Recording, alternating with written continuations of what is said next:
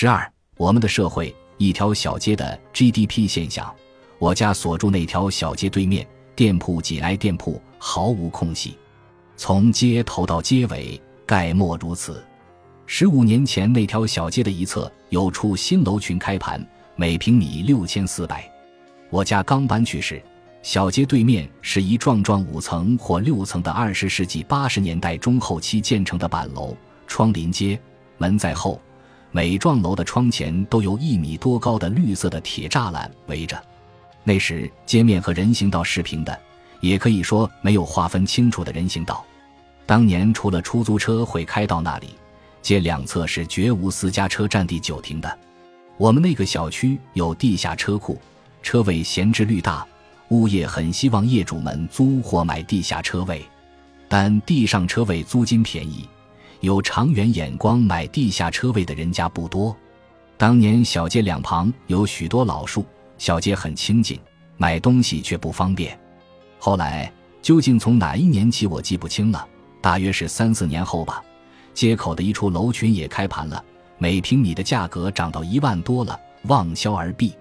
小街上的人家翻了数倍，人口变得相当稠密。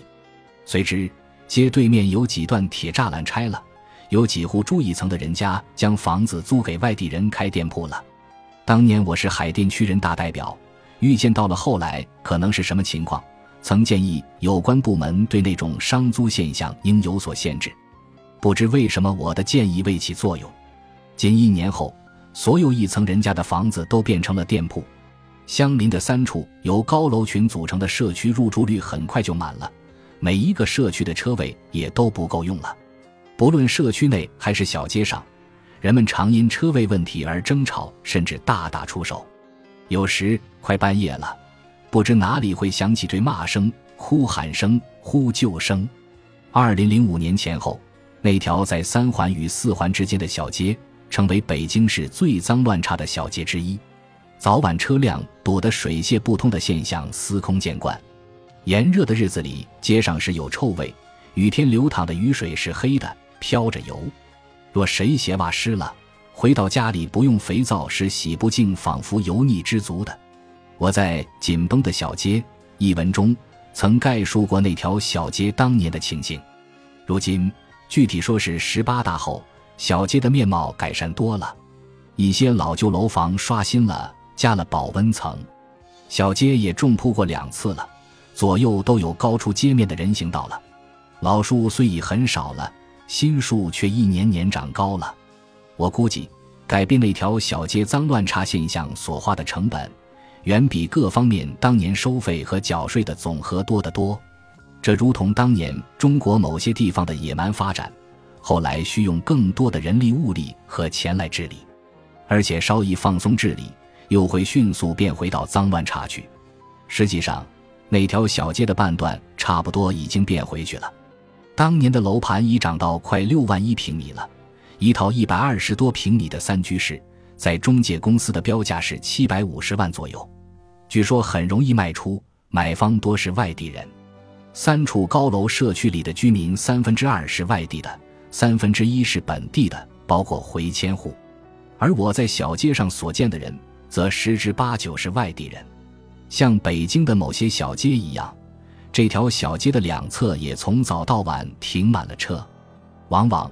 右侧或左侧还会有停了双排车的时候，幸而小街成为车辆单行街了，却没安探头，所以不管那一套的驾车人，往往仍会造成小街上的车辆堵塞现象。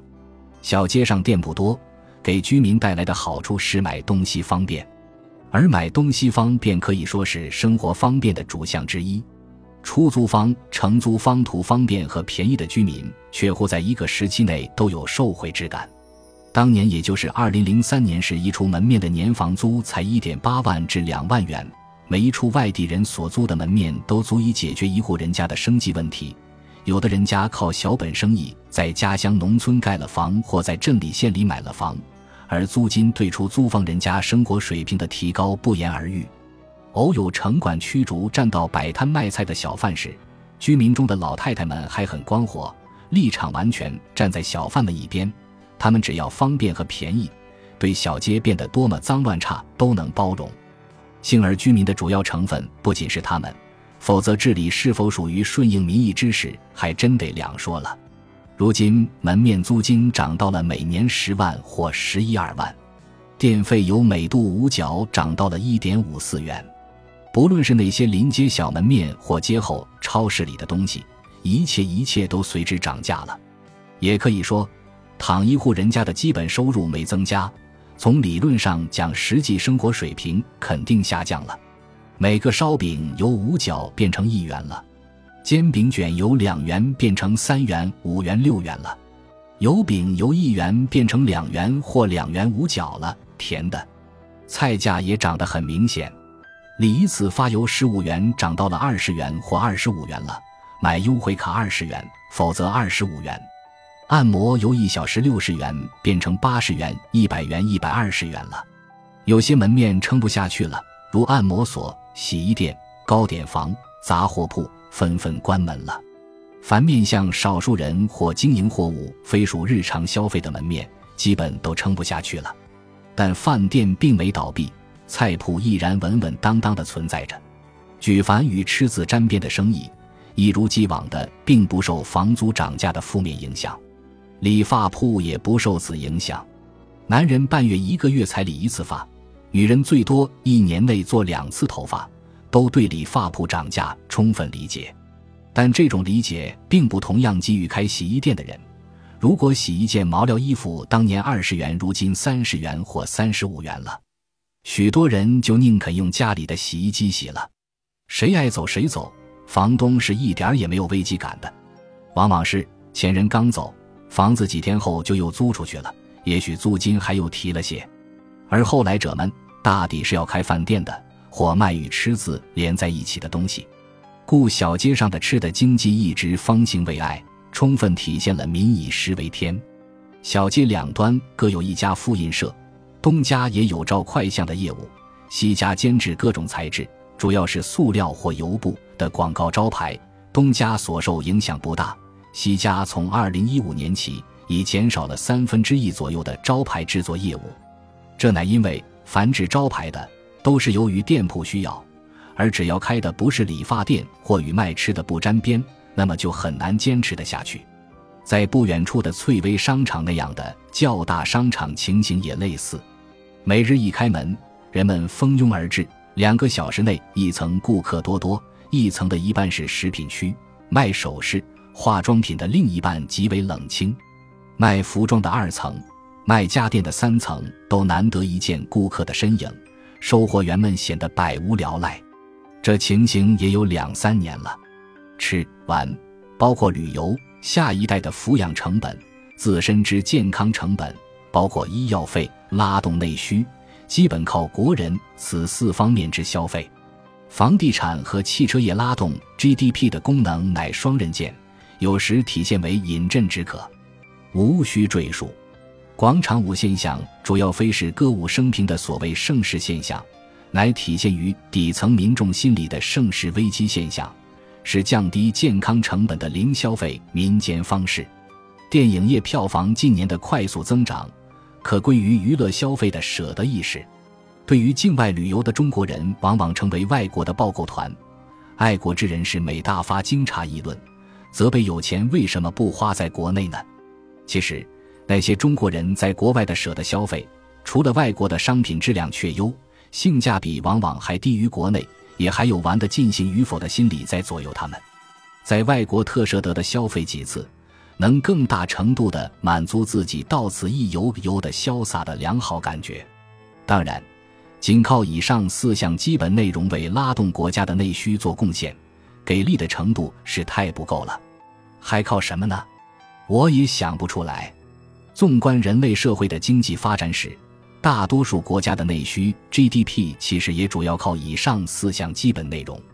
经济发达国家与发展中国家次发达国家相比，不同在于，前者一向在谋求多挣外国人的钱，而且往往做到了；而后者只能一个时期内做到，难以一向做到。故在前者。